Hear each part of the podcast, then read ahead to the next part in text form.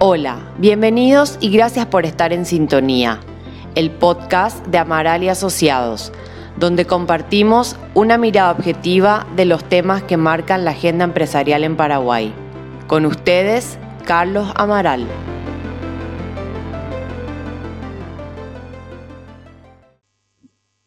Hoy estamos en una nueva edición de En Sintonía con Amaral y Asociados y el tema que nos convoca es precios de transferencia.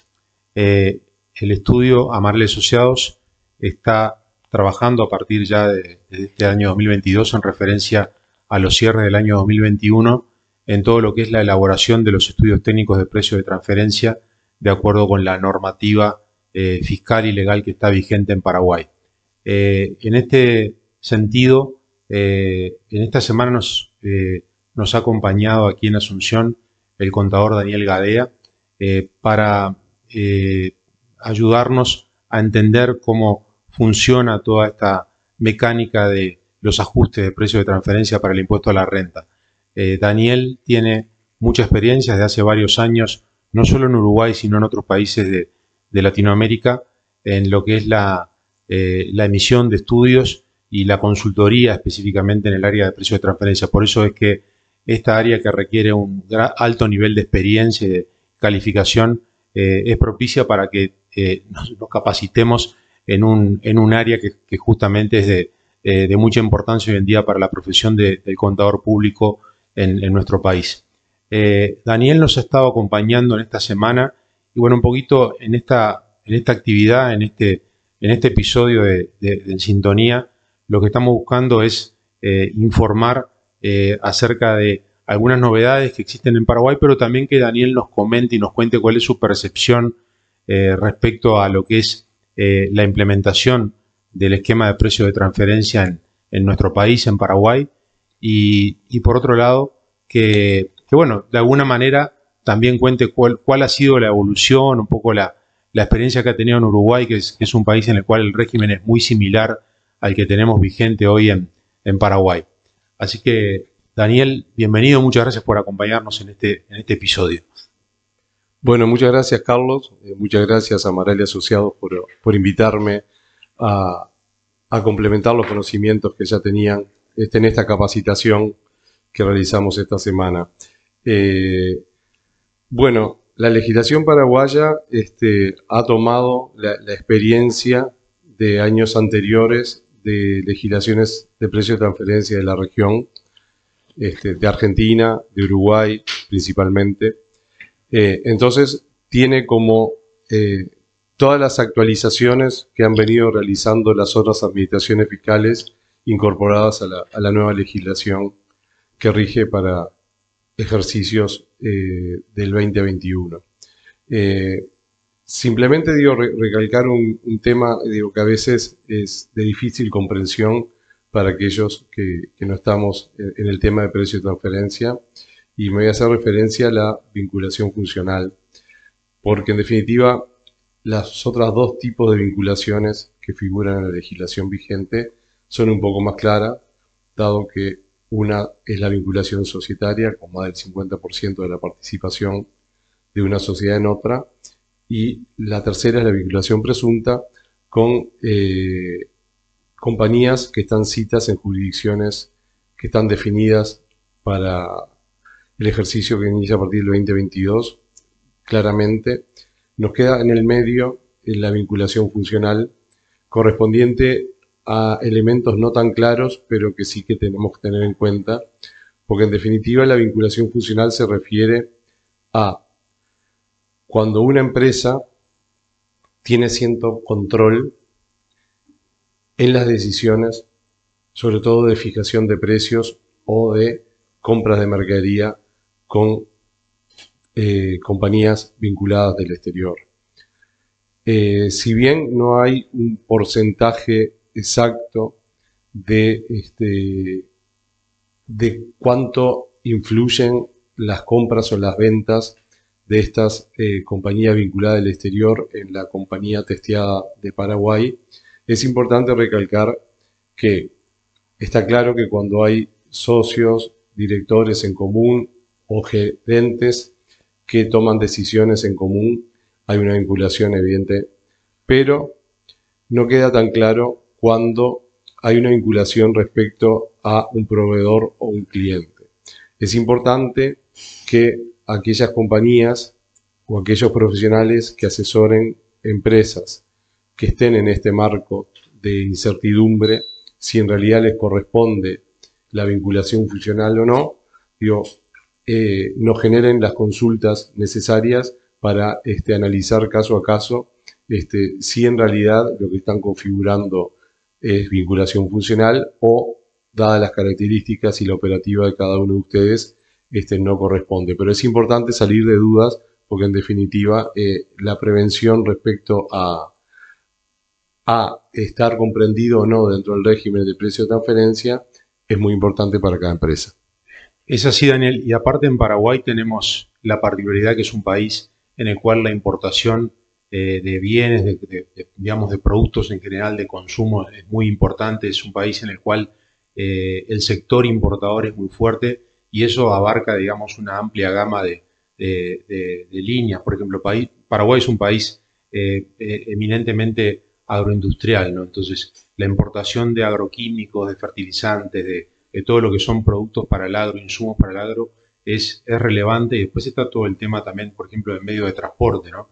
Vehículos, camiones, tractores, etcétera, ¿no? Hay, hay un, un sector importador muy fuerte en el cual muchas veces se da que justamente hay empresas este, o grupos locales que, que, tienen esa vinculación con marcas del exterior, en los cuales en muchos casos se da una, una suerte de, de, exclusividad también con ese, con ese tipo de empresa. ¿no? Por tanto, ese es un tema importante.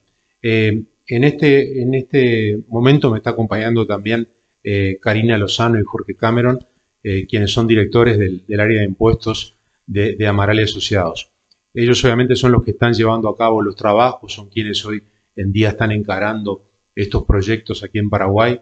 El estudio tiene prácticamente una decena de personas ya certificadas ante la SED como especialistas en el tema de precio de transferencia y eso es un valor que nosotros lo, destacamos porque estamos en condiciones justamente de, de, atender con nuestros equipos a lo que son los requerimientos de las empresas de Paraguay que hoy en día están teniendo esta necesidad regulatoria.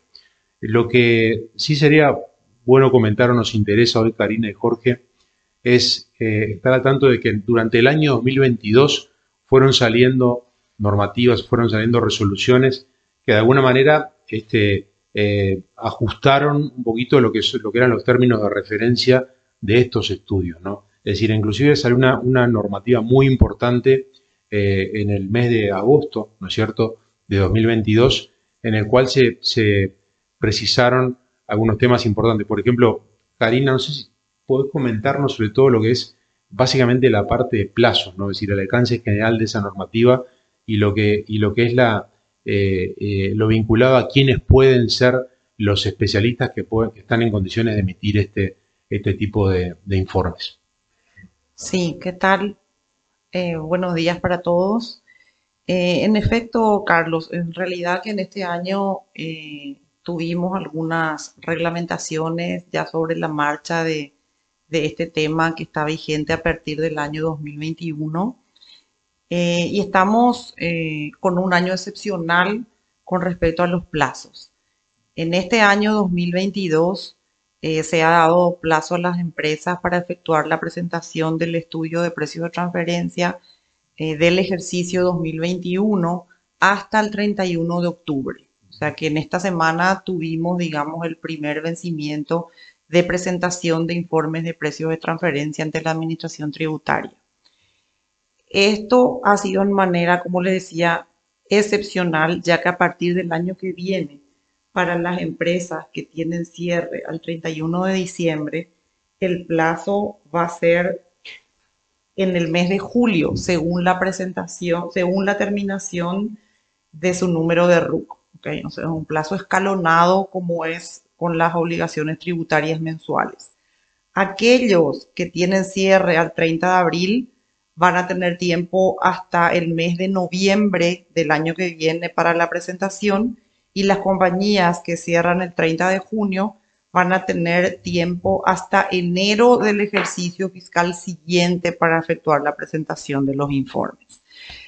Un tema no menor es que no solamente tenemos que prestar atención al plazo de presentación del informe propiamente dicho, sino que si en este informe o en este estudio que se está realizando se detecta que hay que realizar algún ajuste que genere un impuesto a la renta adicional a pagar, en este año también en forma adicional el plazo para la regularización de este impuesto a la renta vence el 30 de noviembre. O sea, tenemos todo este mes para efectuar el pago que eventualmente pudiera haber surgido de un ajuste al ejercicio 2021 como resultado del estudio de precios de transferencia. Ahora, para el ejercicio siguiente, este ajuste ya se debe ingresar, este, en el, se debe exponer en la declaración jurada anual del impuesto 2022 que se presenta durante el mes de abril de cada año para aquellos que cierran el ejercicio fiscal en diciembre.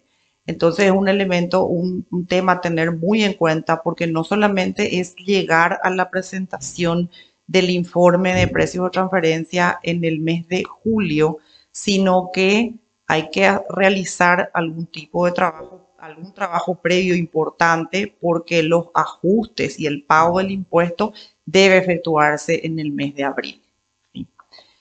Respecto a lo que me preguntabas de los profesionales que pueden efectuar este estudio, eh, este estudio puede ser realizado por los profesionales que están inscriptos en el, en el registro y como cambio en la legislación con respecto a lo que teníamos anteriormente, es que los auditores externos impositivos de las compañías sujetas a este estudio también pueden ser los especialistas en precios de transferencia que evitan el estudio correspondiente. Anteriormente esto estaba definido como una incompatibilidad, pero sí se puede realizar eh, actualmente. Clarísimo. Sí, la verdad que son, son cambios importantes eh, y que, bueno, salieron Creo que, claro, al ser el primer año, digamos, de implementación, era esperable que pudiera haber alguna, alguna modificación sobre la marcha, ¿no? Pero, bueno, bienvenidos sean los cambios y son también para, para mejorar, ¿no?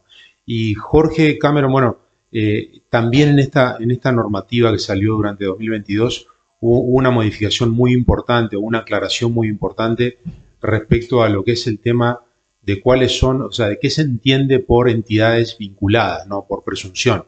Es decir, porque entiendo que hay eh, claro, entidades que son vinculadas de manera directa, así como empresas vinculadas, empresas relacionadas bajo el concepto tradicional de control o influencia, ¿no es cierto?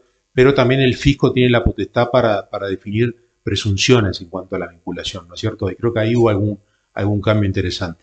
Sí, de hecho, gracias Carlos. Bien, eh, tenemos la situación de, la vinculación presunta, tal como mencionaba Daniel hace un momento, eh, y entre ellas eh, se considera que, hay vinculación presunta em, cuando se realizan operaciones con empresas que están ubicadas en zona franca o empresas maquiladoras, también cuando se realizan em, actividades con, con, fundaciones por ser no contribuyentes del impuesto a la renta.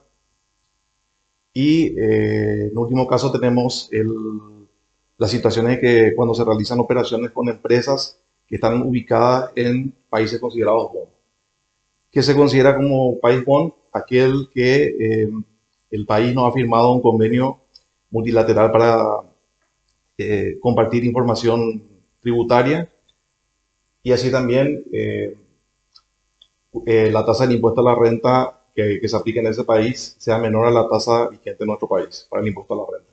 O sea que para este año, bueno, este año 2021 que cerró ahora, se tienen que dar esas dos condiciones al mismo tiempo, ¿no es cierto? O sea, el tema de, a tener un, acuerdo, digamos, para compartir información de Paraguay con ese otro país, pero al mismo tiempo la tasa tiene que ser menor que al 10%. Al 10%. Okay. Así, así como decías, eh, conjuntamente se tienen que dar ambas, eh, ambas situaciones para ser considerado como, como jurisdicción bond. Y en caso que no, bueno, el, digamos, no aplicaría el análisis de precio de transferencia. Un cambio importante también que, aportó la, última normativa es que ya se definió una lista de, países bond aplicable para el año 2022. Ah, ok. O sea que esta lista de países bond es específica para el año 2022. Eventualmente esa lista puede ir modificándose en los próximos años y, bueno, va a depender de la situación de cada país y de cada jurisdicción también. Así es. De hecho, la Administración Tributaria tiene la, la, potestad de ir ajustando esa lista. Perfecto, está clarísimo. Muchas gracias, Jorge y Karina.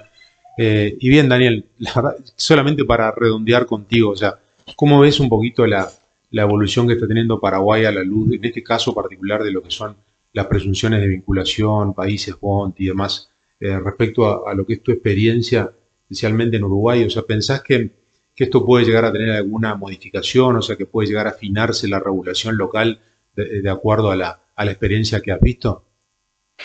Bueno, Carlos, eh, respecto a la vinculación este, presunta con eh, compañías instaladas en zonas francas o eh, sean maquilas, hay una pequeña este, diferencia respecto a la normativa que se aplica en Argentina y en Uruguay y corresponde a que la legislación paraguaya incluye todos los bienes y servicios que vendan eh, compañías sujetas a IRE a compañías maquilas o instaladas en zona franca.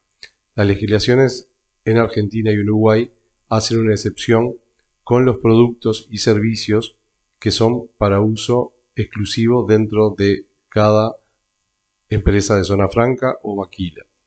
Eh, pongo un ejemplo para que quede este, un poco más claro. Yo, todos los bienes que se consuman, eh, pongamos bienes básicos, todo el tema de papelería, todo el tema de servicios, todo el tema de infraestructura de las empresas, esos, esas transacciones no serían sujetas a análisis. Lo que sí sería sujeto a análisis, según la legislación vigente en Argentina y en Uruguay, son la comercialización de bienes y servicios que formen parte del proceso productivo, del proceso de servicios que la empresa de zona franca o las maquilas trasladen en sus productos o servicios al exterior. Esa es la gran diferencia. Yo entiendo que este, debería haber un ajuste en ese sentido. Es importante la diferencia, porque hoy en día no hay una, una limitación en la, en la, normativa local respecto a, esa, a ese tipo de transacciones eh, particular que estabas mencionando. Exacto, porque en la, en, la, en la, legislación vigente incluye a todos aquellos que comercializan con maquila y zona franca. Claro. Eh, sean bienes básicos este, como bienes que son parte del proceso productivo. Entonces se entiende, digo, que aquellos que comercializan los bienes de consumo interno de esas compañías no deberían ser analizados. Pero bueno, en este momento, este, si cumplimos la legislación tal cual está redactada, este, todas las empresas que comercializan con esos dos tipos de, compañías tienen la obligación de hacer el estudio de precio de transferencia. Y es, es muy importante porque empresas maquiladoras hay muchas, hay algunas empresas que inclusive no solo hacen maquila, sino que hacen la actividad normal fuera de ese régimen y están a su vez localizadas en cualquier lugar del territorio. No es que hay una localización física particular como les pasa a la zona franca, tanto de Paraguay como de Uruguay, donde es todo más controlado. Acá maquilas puede haber en, el país en, distintos, distintas ubicaciones, tienen un, régimen especial. Está clarísimo. Este, muy bien, perfecto, Daniel. La verdad que te agradecemos mucho por, eh, por estar presente y por, colaborar con nosotros en, esta, en estas actividades de capacitación. Y seguramente es un tema que va a ir evolucionando en los próximos años y bueno, eh, a través de todo lo que es el equipo de Amaral Asociados, con, con Karina, con Jorge, vamos a estar eh, muy cerca de nuestros clientes en este tema porque es un aspecto nuevo para lo que es la, la realidad empresarial de Paraguay y el sistema impositivo en particular. Así que les agradezco mucho por la participación. No, gracias a ustedes y bueno, encantado de haber compartido esta capacitación con, con el equipo de Amaral. Muchas gracias.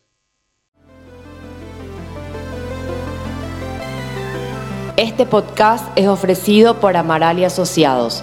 Todos los derechos están reservados. Este podcast tiene el único objetivo de brindar información general y no debe ser utilizado en reemplazo a la realización de consultas a profesionales.